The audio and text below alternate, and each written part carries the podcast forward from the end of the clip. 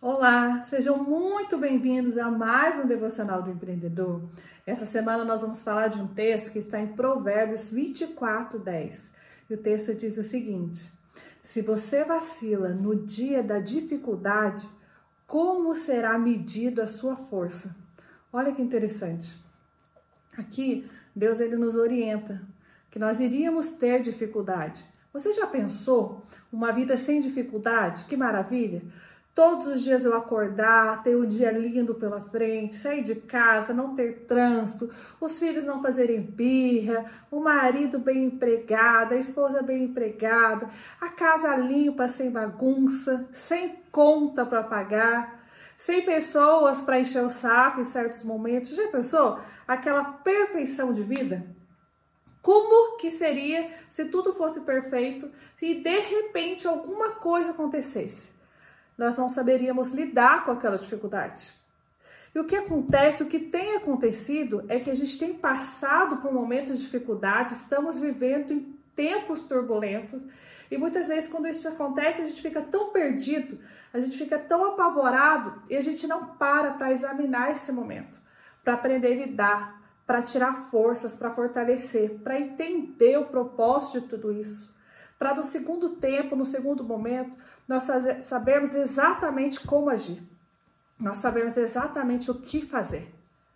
Então, se apavorar com a dificuldade, se estressar demais, ficar nervoso demais, não vai resolver o nosso problema. Porque é exatamente quando a gente para, a gente tem calma, que a gente consegue enxergar algo que está à frente e a gente consegue solucionar aquele problema. E aí a gente se torna forte, nos tornamos fortes. Se você vacila no dia da dificuldade, como será medida a sua força? Então nós não podemos vacilar. Estamos passando por dificuldades, estamos passando por momentos difíceis.